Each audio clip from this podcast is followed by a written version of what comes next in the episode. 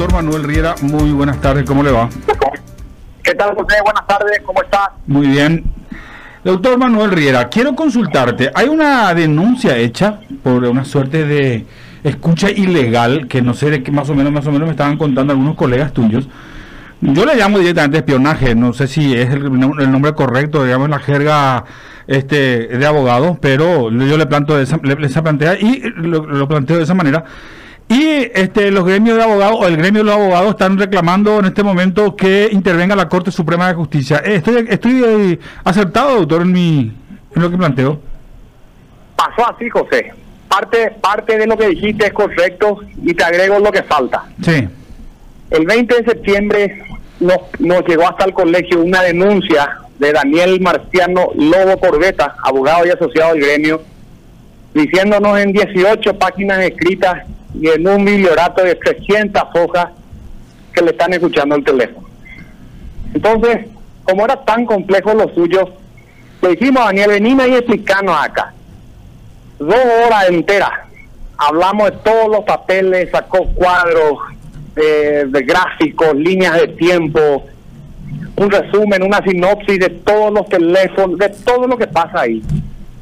Para llegar a la conclusión de que le están escuchando el teléfono pese a que en la causa penal en la que interviene ya tenía intervención formal como abogado, donde además de su domicilio, su teléfono fue denunciado como el teléfono del abogado defensor de una persona de la causa. Aún así, después de la audiencia en la que estuvo presente, la orden de intervenirle el teléfono se, se, produce. Cuando él nos aplicó la cuestión, dijimos, la pucha, esto es complejísimo, ¿verdad? Tiene órdenes judiciales por un lado, tiene actuaciones fiscales por otro lado, tiene la policía haciendo el trabajo de escuchar por otro lado. Entonces le dijimos, hay tantas aristas acá que valdría la pena que nos des 10, 15 días para estudiar este asunto porque realmente es muy complejo y hoy, después de haber hablado 15, estos 10, 15 días, llegamos a la conclusión que su caso es la punta de un ovillo de una sistemática que se produce. O sea, no solamente le pasó a él, pasa, está pasando. Y está pasando incluido con abogados en la conversación formal con sus defendidos en la preparación de la defensa, por pedido fiscal, con autorización judicial, con escucha policial, en un montón de casos. Entonces le dijimos a Daniel, si nosotros nos metemos en tu tema puntual, podemos cometer un error, porque esto es algo que se inicia y que tiene desarrollo todavía, y puede que sea insuficiente lo que el colegio requiera. ¿Qué te parece si utilizamos como una suerte de catapulta tu caso como para disparar una denuncia de tamaño mayor pidiéndole a las autoridades que entren a investigar? Y así quedamos. Le pedimos a la Corte, superintendente de los jueces, le pedimos al fiscal general, superintendente de los fiscales, y le pedimos al ministro del Interior, que controla la Policía Nacional, que se metan en este tema. Porque acá, por lo visto, hay un problema en términos sistémicos, José, y se está haciendo esto y hace bastante. Eh, doctor, una, una, una, cuestión como esta. Vos decías, eh, ¿son varios casos o es un caso que podría ser emblemático? No, son varios, porque según nos mostraba Daniel, la causa en la que está él, que es una, tiene una escucha que proviene de la sospecha que se produce de otra escucha de otro caso, completamente nada relacionado con este. Y lo que sea que se haya escuchado en el caso anterior, proviene a su vez de otra escucha, de otra sospecha, de otro lado. Entonces una cadena casuística de un montón de casos donde alguien escucha, sospecha y declara bajo sospecha que otras escuchas son necesarias sin control, porque él hasta hoy no tiene acceso a la documentación que funda la orden de su escucha. Entonces dijimos, no, esto hay mucho por mucho por mirar, mucho por por revelar. ¿Qué te parece si lo hacemos en términos grandes? Y así quedamos, ¿verdad? O sea, la idea es que esto se investigue, se audite, se busque y a partir de ahí sea lo que sea que se encuentre, que se vaya a fondo, porque si el sistema está haciendo esto por costumbre y escucha teléfono incluida los abogados, estamos en un, o sea, cualquier cosa menos en un Estado de Derecho. Ahora, doctor, eh, espera un poco, un poco entender y te voy a volver a, voy a retroceder un poquito en esta, en esta explicación que estás dando. Eh, si este ciudadano, Corbeta, hizo una denuncia de que eh, lo que le estaban escuchando a él resulta de otro caso totalmente diferente a ese, significa de que alguien o alguienes, no sé si viene el término correcto, alguien eh, tiene, digamos, un esquema de varias escuchas en las cuales una se le mezcló con la otra y ahí cayó eh, Corbeta, algo parecido a eso, hablando así bien ordinaria y rápidamente. No, es que es exactamente lo que ocurrió.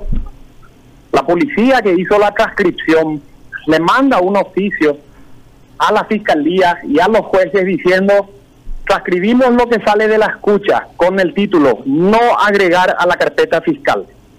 O sea, secreto, discreto, por separado. Y ahí se detecta que según uno, según un policía, dijo que escuchando el teléfono de esta línea que terminó siendo la de Daniel con la señora, con el señor, no recuerdo si era una mujer, a la que se iba a ir a una medida, a una, a una audiencia de medidas cautelares, dijeron, no, no, no, este tipo está involucrado en el esquema, hay que escucharla él también. Yo no sé qué escuchó el policía, pero sospechó. Y en base a su sospecha se lo pidió al fiscal. Y el fiscal requirió. Y la juez concedió. Nosotros, por el Código Procesal, tenemos la posibilidad de que la intercepción de las comunicaciones se dé para los imputados en procesos investigativos, incluidos preliminares, en tanto y en cuanto ciertos requisitos estén dados y un juez de garantía, respetando la garantía, las autorice. Pero acá, a Daniel, eso no le ocurre. Claro. Y, eso es lo que estamos eso es lo que estamos pidiendo que se investigue. Eh, a ver, este el policía a cual se hace referencia, doctor, está habilitado para esa escucha, por eso le envía una transcripción a la fiscalía. O eso es de contramano o no está bien, o sea, esa parte se, se me está perdiendo la pelota ahí. Y a nosotros también, José, y a Daniel también, porque no le dan el acceso. Si vos pedís hoy, mostrame la investigación número tal, no el número. Si vos pedís, mostrame la investigación sobre este teléfono, no encontrás la investigación. Si vos pedís, mostrame la imputación, no, no vas a encontrar porque no hay imputación. Son todas actividades preliminares en paralelo que se dan en una oficina de atención permanente donde fiscales, jueces y policías hablan de la gente de la que sospechan, requieren, ordenan y escuchan teléfonos. ¿En función de qué? No sé. En función de lo que se escuchó, quién sabe qué. En función de lo que se sospechó, quién sabe qué. Y todo eso produce esto. Entonces dijimos, no, esto es transversal, ¿verdad? Esto es sistémico, esto esto digamos excede tu caso, ¿por qué no lo vemos desde algo más grande, más, más sistema? Y le pedimos a la Corte que vea. La Corte esto puede perfectamente hoy en ese esquema que tiene de dictar acordadas, sacar instructivos, bajar políticas criminales, meterse en esto. La Fiscalía no tiene instructivos sobre esto, que los escriba. La policía tendrá que explicar esto, por eso es que recurrimos a Yucio, que tiene el control civil sobre la fuerza. O sea, eso es lo que quiere hacer el colegio. O sea, significaría entonces que por poner, digamos, por poner un rótulo, porque no encuentro otro, existen varios Daniel Lobo intervenidos de esa manera, por llamarle una, no sé si intervenía la palabra correcta, pero eh, varios abogados que están en la misma situación y si hacemos una investigación van a caer todos en el mismo agujero, doctor. Perfectamente puede ser, porque en potencia es lo que sale de lo que nos muestra. Y como no te lo muestran formalmente, es posible que ocurra que después la sospecha no se traduzca en una investigación es otra cosa. Claro. Pero si se escuchó, hay una orden. Si hay una orden, alguien requirió de oficio. Y si ese requirió de oficio, presume tu punibilidad. Está bien, pero no, no, no te escucharían. No, claro, pero está bien. Pero vos me decís que si vos pedís una carpeta fiscal y no aparecen los números, tiene que estar ahí un pedido. Claro, y ese pedido es el que se encontró como ligero, pues según según Daniel. O una cosa que yo diga, mira, hay un valor que se llama Manuel Riera que últimamente anda entrando de madrugada en tal lugar, eso es lo otro, se lo escucha acá, se lo escucha allá constantemente, entra, sale, maletines, no sé, sospechar por lo menos algo más revisable, corroborable, armarme una investigación ponerme dentro del marco de ciertos indicios, pedí confirmación escuchando mi teléfono. Pero si en una carpeta fiscal yo ya entré y dije, yo soy el abogado de José, este es mi domicilio, mi oficina y mi teléfono, y al día siguiente me escuchás habiendo hecho eso, me estás entrando directamente al teléfono del defensor. Exacto. Y, eso es inadmisible, ¿verdad? Ahora, eh, retroceder un poquito, doctor. Este, Dani, ¿cómo, cómo, cómo encontró la punta de este, de este ovillo, Daniel? Por accidente, por accidente. ¿Cómo es por accidente? Y buscando eh, coincidencias, eh, tratando de entender la causa en la que le imputaban a su cliente, encontrando que cierta información provenía de lugares donde no tenían nada que ver con la causa, terminando hablando de ciertos alias que se estaban oyendo, preguntando esto lo otro, termina encontrando que el alias era su teléfono. Ah, o sea, ah, ah, bueno, bueno, pero están escuchando directamente a él, no fue un accidente. No, a él, claro, al abogado pero el abogado está siendo escuchado porque alguien sospecha lo que dijo él en el marco de una conversación con su cliente preparando una audiencia en esa causa. Sí. Entonces, ¿cómo es posible que se entienda que la conversación, independientemente ya de la ilegalidad o no de la orden, supone que yo formo parte de un complejo criminal?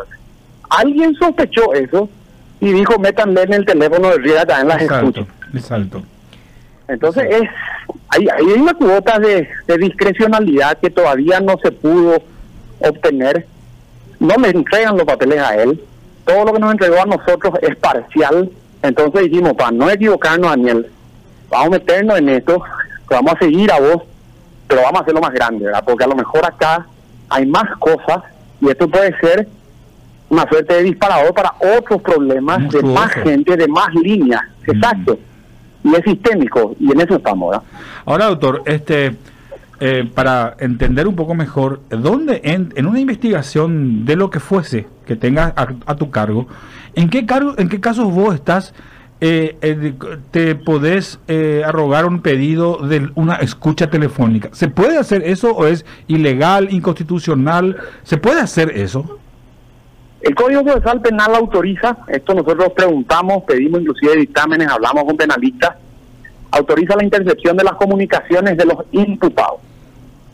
El imputado es la persona de quien se sospecha es cometedor de un hecho punible determinado. Pero para eso, el Estado se pone en movimiento a través de una investigación que puede ser preliminar, donde un montón de gente, fiscales, esto que lo otro, autoridades en general, se ponen en un sistema de procedimientos de investigación donde la única garantía es el juez. El juez dice, no, esto no pueden investigar, o si lo van a hacer de esta manera, no. En este caso un puntual, la juez, que es Rosarito Montañía, es la juez de garantía. Y Rosarito dijo en su descargo cuando, cuando Daniel la recusó, yo no sabía que tu teléfono era ese. Y yo, yo, yo digo, sí, puede ser, partiendo de la buena fe, sí, es cierto. Pero su trabajo es saber. Claro. O sea, la garantía es ella. Si ella no sabe, ¿por qué autoriza la escucha? Exacto. Esa, esa es una de las cuestiones que a nosotros no nos queda muy clara, ¿verdad? A mí, de buena fe te lo digo, nadie me habló mal de ella. Al, del fiscal tampoco, no estamos partiendo de la mala fe, honestamente te lo digo. Pero perfectamente cae en el supuesto de que tanto fiscalía como jueces y policías estén haciendo esto con ligereza, o sea, con sin la seriedad de vida, sin los presupuestos o garantías que supone un proceso penal determinado. Y si en esto cae además la posibilidad de que te escuchen el teléfono los abogados, el fiscal, el fiscal está jugando por Walcover, porque ya conoce mi estrategia, sabe lo que voy a hacer, está convencido de que es lo que hablo con mi cliente y no va a parar hasta conseguir lo que escuchó. Y es inadmisible. Ahora, yo entiendo perfectamente el planteamiento que estás haciendo, doctor eh, Manuel Riera, pero hay una cuestión muy sencilla. ¿Por qué intervenir el teléfono de un abogado que no es parte directa de una causa? Quizás a su defendido, pero él no. Exacto. así es sin darle muchas vueltas. Mm. Dentro del análisis particular que pudiste haber hecho, eh, doctor, ¿qué está pasando acá? No sé, José. Lo que estamos viendo es que la, la hoy, este, después de que nos entrevistaron en un medio a la mañana, lo entrevistaron a Yucio y el ministro dijo, entre otras cosas, que esto es, esto es así, porque es la única manera que tiene hoy, por ejemplo, la policía de hacer una investigación preliminar sobre ciertos casos, por ejemplo, de narcotráfico. si no lo hicieses, no tendrías las pruebas para generar las imputaciones. Eh, sí, está bien, pero no, pero no escuchar a Mansalva. Exacto, no escuchar bajo cualquier medio sobre texto de buenos fines. Es lo que le decíamos nosotros. Y más aún en el caso de Daniel, donde la intervención ya estaba dada, es anterior a la escucha y a la orden. Y no solamente eso, falta esto, los jueces ordenan y dicen, está bien, que se intervenga la línea José, se arranque hoy y termine en 15 días. Pasaron ya los días en el caso de Daniel. Pidió que se levante la orden y ni el fiscal lo solicitó, ni la juez ordenó. Entonces, formalmente él puede ser escuchado hoy. Perfectamente. Y no, no, y nos está encontrando la solución a esto. Entonces le dijimos, meterle dos patas con este asunto, denunciar ante el jurado porque él quería hacer una suerte de denuncia patrocinada por el colegio. Le dijimos, te lo van a rechazar porque el colegio no tiene legitimación activa. Metete vos como agraviado, que seguimos nosotros cuando lo presentes. O sea, en el sentido que le interesa al gremio. Hacemos nosotros lo grande, vamos a requerir presencia de los, de los organismos regionales que aglutinan la abogacía a nivel Mercosur y América incluido, y si hace falta ir más lejos, iremos más lejos, pero si esto es un sistema instalado, donde se le escucha a cualquiera, por cualquier cosa, según la sospecha de cualquier cosa, es una locura. Pero una, una cuestión, voy a irme un poco más allá y salir un poco desde el, ámbito, eh, profesional del abogado. Este, entonces es un reconocimiento, me parece que no sabe dónde está pisando el ministro Yucio para que explique que esa es la única manera de conseguir pruebas de algo, entonces significa que está administrando un grupo de gente inútil. Y no sé, José, como te decía, el caso concreto puede que tenga un montón de problemas más por develarse. A nosotros nos da la espina de que esto es un poco más grande, que tiene mucho más aristas. Por eso es que la denuncia la hicimos hoy a la mañana ante tres instituciones pidiendo investiguen, auditen, controlen estos casos. Vamos a los colegios de afuera para decirnos lo que está pidiendo el colegio de abogados es importante. O sea, ahora una cuestión, al gremio. Ahora una cuestión, doctor. Mira, si, si, si la policía tenga una, tiene una intención de investigar un caso de narcotráfico, pero ¿por qué dispara a Mansalva las escucha? Ponle que sea legal lo que haga. O sea, tiene, una, tiene un apoyo judicial. Pero ¿por qué a Mansalva y no investiga en una sola línea de acción de manera a que no afecte, digamos, a ningún otro caso como es lo que está ocurriendo en este momento. O sea, porque yo, porque me están investigando a mí, escuchando mi teléfono y en, un momento dado le, le, le, mencioné que me fui a jugar fútbol con Manuel Riera. Ah, bueno, vamos a escucharle también a Manuel Riera por las dudas si sale algo así. Es, la forma como yo estoy entendiendo. Ah, es que estás entendiendo bien. Esto no es nuevo, José. Esto le pasó a Oscar Pacielo en el 2004 cuando él era abogado de Menopio. Sí. y ahí el fiscal José Luis Silva le dijo, tráeme donde está tu imputado, entregale, este, o si no te meto preso a vos. De hecho, él le detuvo a Oscar siendo abogado defensor 24 horas. Le costó el cargo a José Luis, ese atropello, ¿verdad? También le pasó a Baltasar Garzón, el juez español que hizo escuchar a los terroristas hablando con su abogado en las cárceles por los temas de ETA. Le costó el cargo. Entonces no se puede, sobre pretexto de buenos fines, atropellar las cosas, los medios procesales y entre ellos los abogados. Una cosa de loco, no se puede permitir. Doctor, en caso de comprobarse esto, ¿qué pasa con los actores? Y mira, yo creo que la, yo creo que si esto se comprueba, el jurado de magistrados tiene allanado el camino a una remoción, por un lado, que no obsta el hecho de que el propio, el propio Daniel evalúe un, no sé si una acción penal en contra de ellos, por un lado, o una acción civil en razones de indemnización o resarcimiento por el otro. Entonces, el celular, por ejemplo, están todas las, están todos los teléfonos, están todos lados, o sea, inclusive nuestra denuncia, porque es un dato no menor, o sea, es el dato. Entonces, cosas por el estilo, más lo que supone, y le dicen, ah, tú sos abogado de, narco, entonces, no, no es el punto. Acá por lo visto se está utilizando el sistema sobre pretexto de una causa, por peligrosa o por, por, por compleja que fuere, para autorizar cualquier tipo de escucha. ¿Qué es lo que ocurre según nos denuncia él? Entonces, teniendo la denuncia, que por lo visto no tomó tanto, tanto revuelo mediático al comienzo, Ahora lo estamos haciendo nosotros diciéndole a la Corte, por favor, involúcrense y al resto también.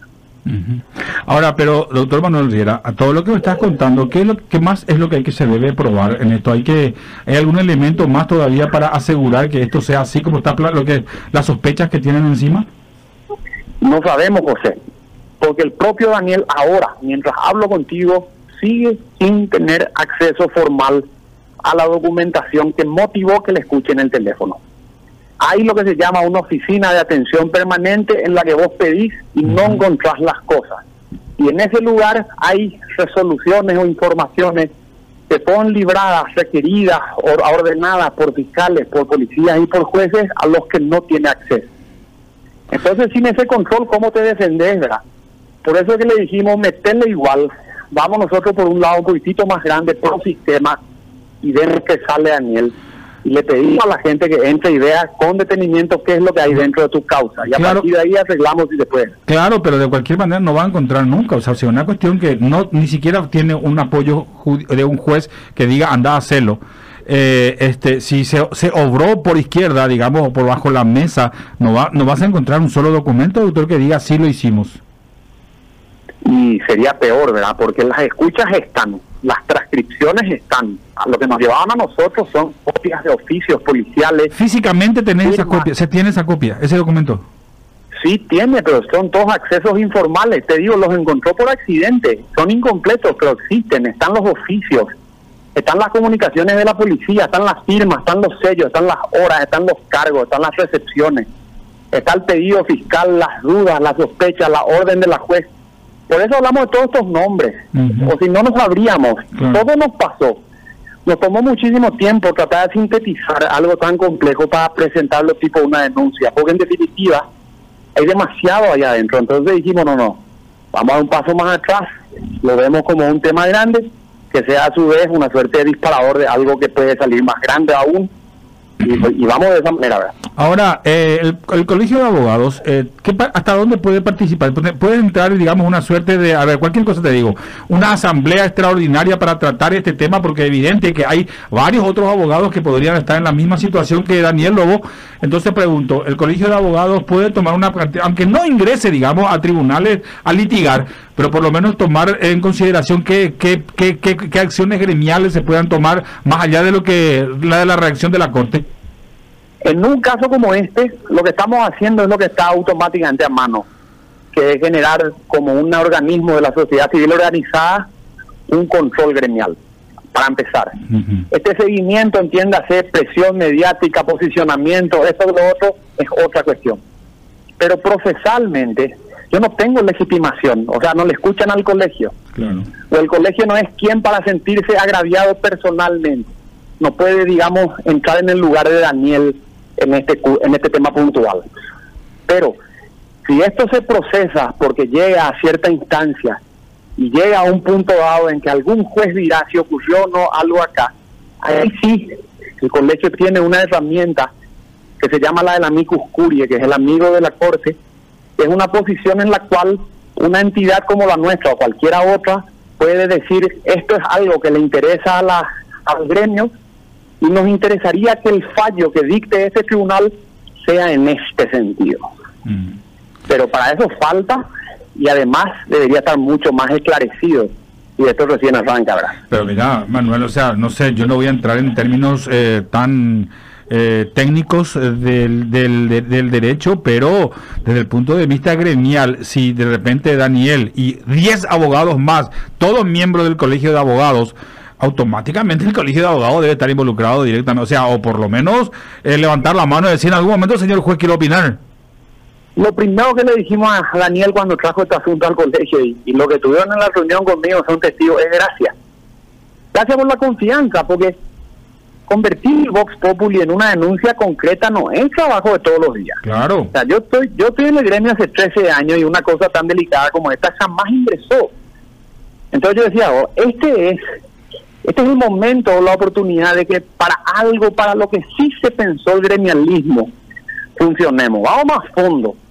Y esa es la idea, ¿verdad? Entonces, de lo que salga acá, tenemos que más hacer. Pero hoy, donde todo empieza, no sé, y hay que acompañar a Daniel hasta el final, ver qué ocurre y ir tomando una decisión a la vez en un tema que recién se desarrolla, ¿verdad? Mira, una cuestión gremial, eh, Manuel, o sea, para hacer una comparación, nomás para ver si yo estoy entendiendo bien esto en cuanto a, a lo que le corresponde, le corresponde al Colegio de Abogados. En la época de la dictadura, este, el colegio de abogados, más allá de que sea controlado o no está controlado, cuando eh, tu abuelo o con tu, uno de tu, tu papá o tu, uno, de uno de tus tíos este, tenía problemas con Stroessner, intervenía, digamos, un cuerpo de abogados, aunque no sea, digamos, parte, digamos, de una denuncia hecha a la dictadura. Algo parecido a esto no puede ocurrir ahora, como una suerte de acción gremial. Estamos, estamos en eso. Esto que está ocurriendo ahora me llamó uno de los viejos abogados a decirme, mita, y espectacular, esto lo otro, esto hacía el viejo Pacielo en su época.